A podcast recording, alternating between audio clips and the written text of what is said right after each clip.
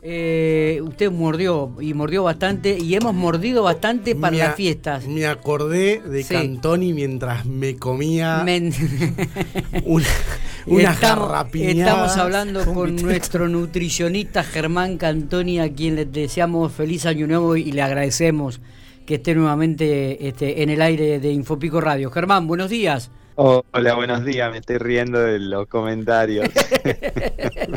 Nos hemos acordado de Germán durante la fiesta. Ma- Matías, vos Más sí? de uno Yo- se han acordado. Me acordé y mucho además. Qué va. Pero bueno, Eh. es, es como la versión Cantoni, es como la versión mala de las personas.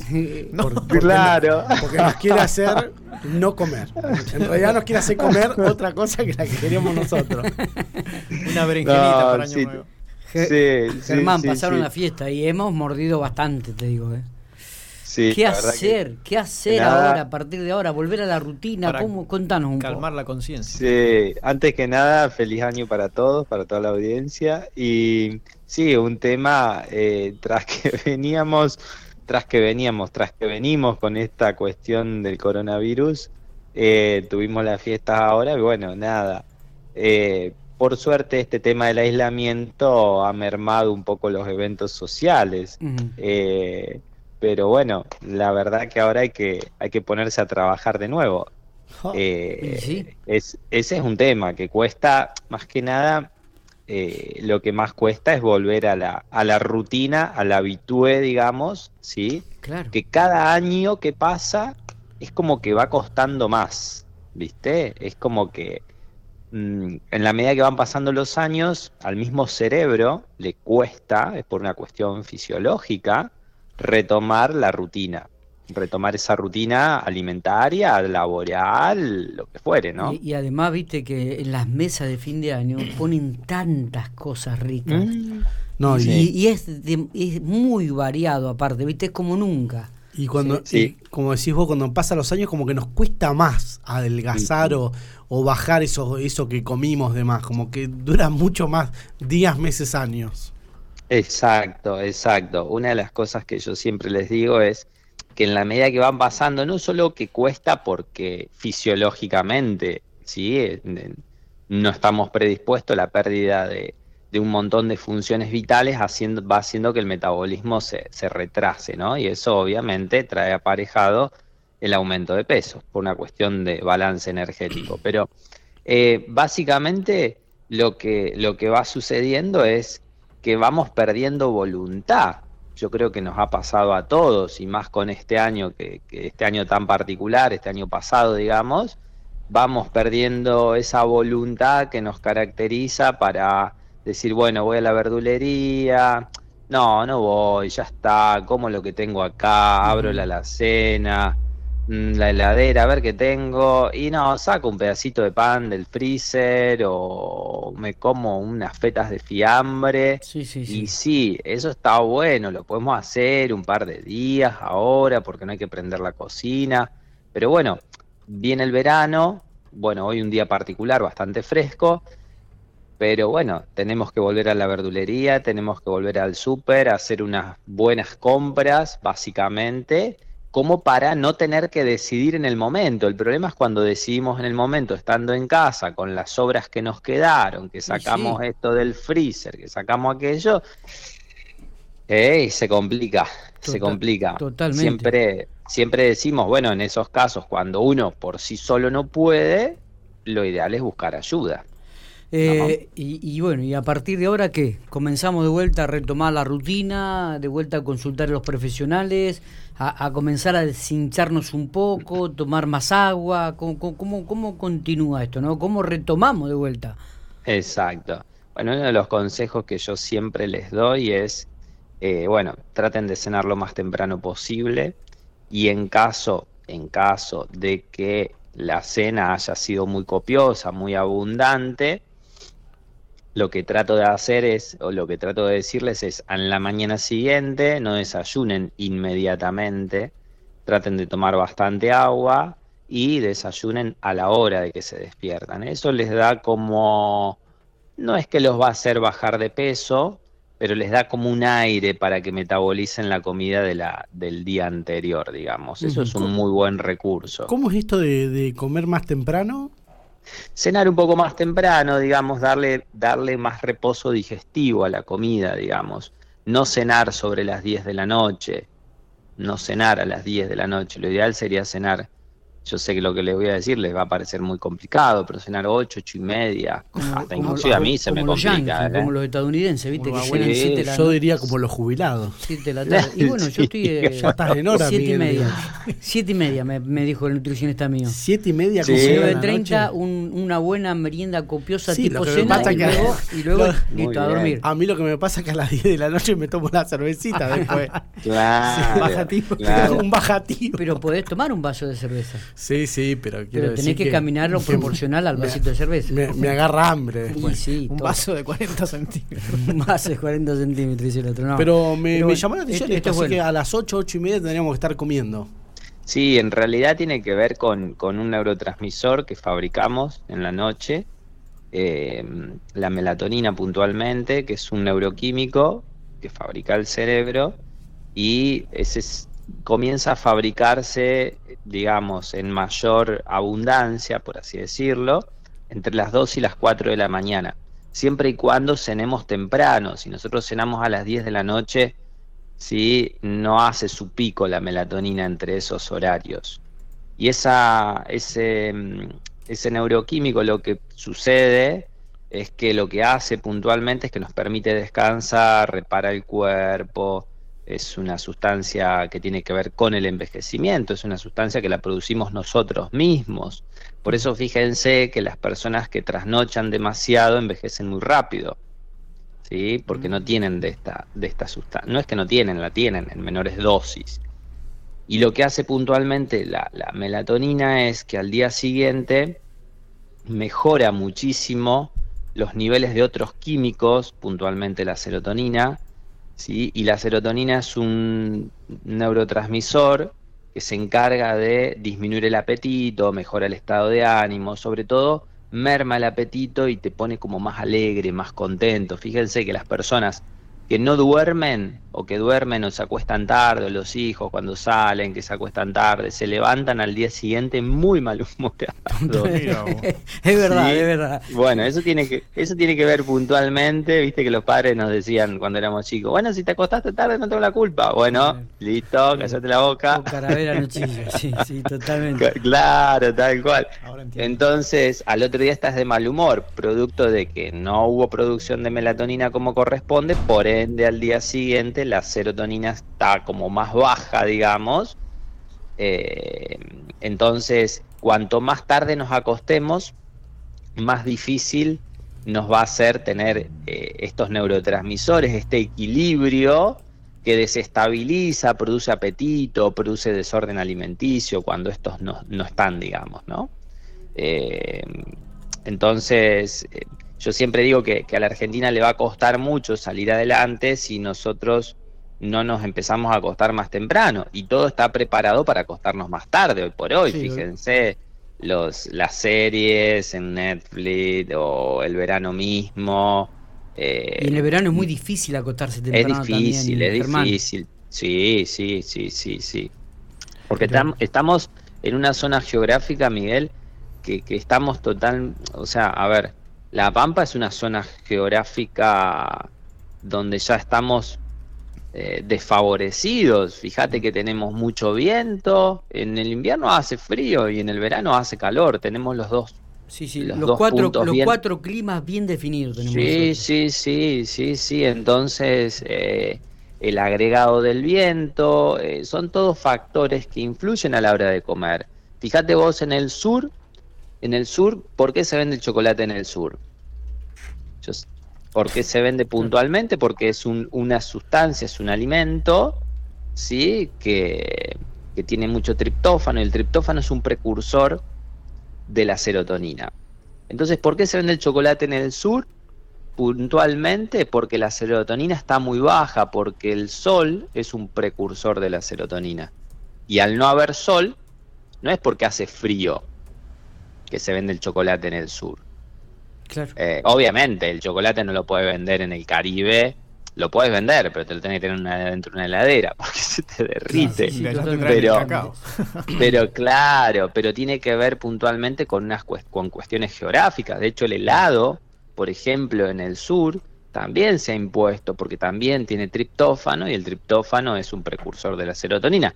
¿Qué es lo que pasa? Estos alimentos te hacen bien por un lado, pero si estás quieto y no te moves, por otro lado te aumentan de peso. Sí, ¿Me es fundamental, explico? es fundamental la actividad física, ¿no? También. O sea, la Sí. actividad física no digo practicar un deporte o ir a- digo, por lo menos caminar o andar en bicicleta dos o tres veces a la semana.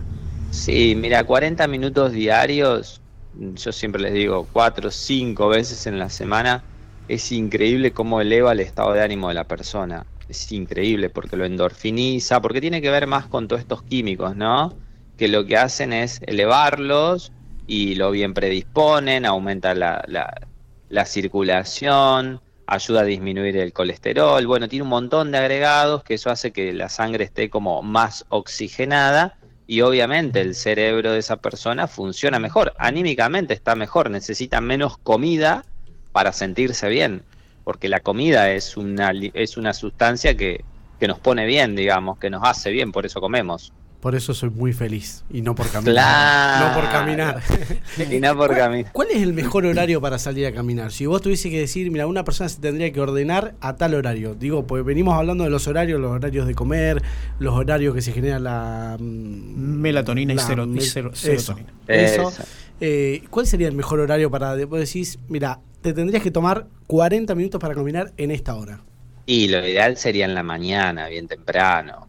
Lo ideal sería en la mañana, bien temprano, pero yo sé que todo el mundo no puede por cuestiones de distinto tipo, básicamente laborales. Pero en cuanto a lo que la mayoría lo, lo aplica la actividad física, la gran mayoría que es para perder peso, yo siempre les digo, entre las 6 y 7 de la tarde, cuando empieza a bajar el sol, la serotonina baja y por ende aparece el apetito, el hambre, ¿sí?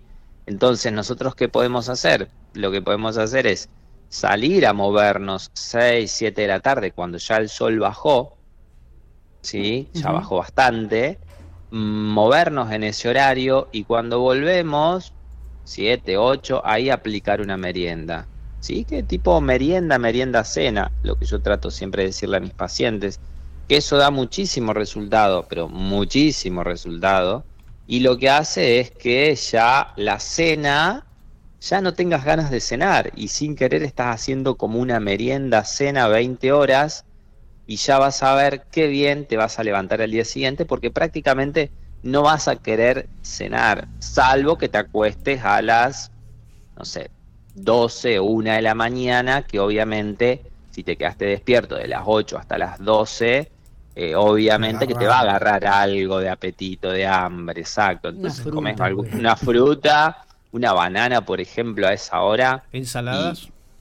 Sí, o alguna ensalada o algún eh, ensaladas varias con algún toque de alguna proteína, como algún trocito de pollo, jamón, Atún. o no qué sé. sé yo, atún, huevos, ¿sí? Qué rico. Excelente. Y si no, directamente un par de frutas y listo, y ya está. Claro. Si lo que nosotros buscamos es cenar liviano y sentirnos bien al día siguiente. Eso cuando hablamos de descomprimir un poco el efecto fiestas, ¿no? Para, para perder unos gramos, para desintoxicarnos un poco.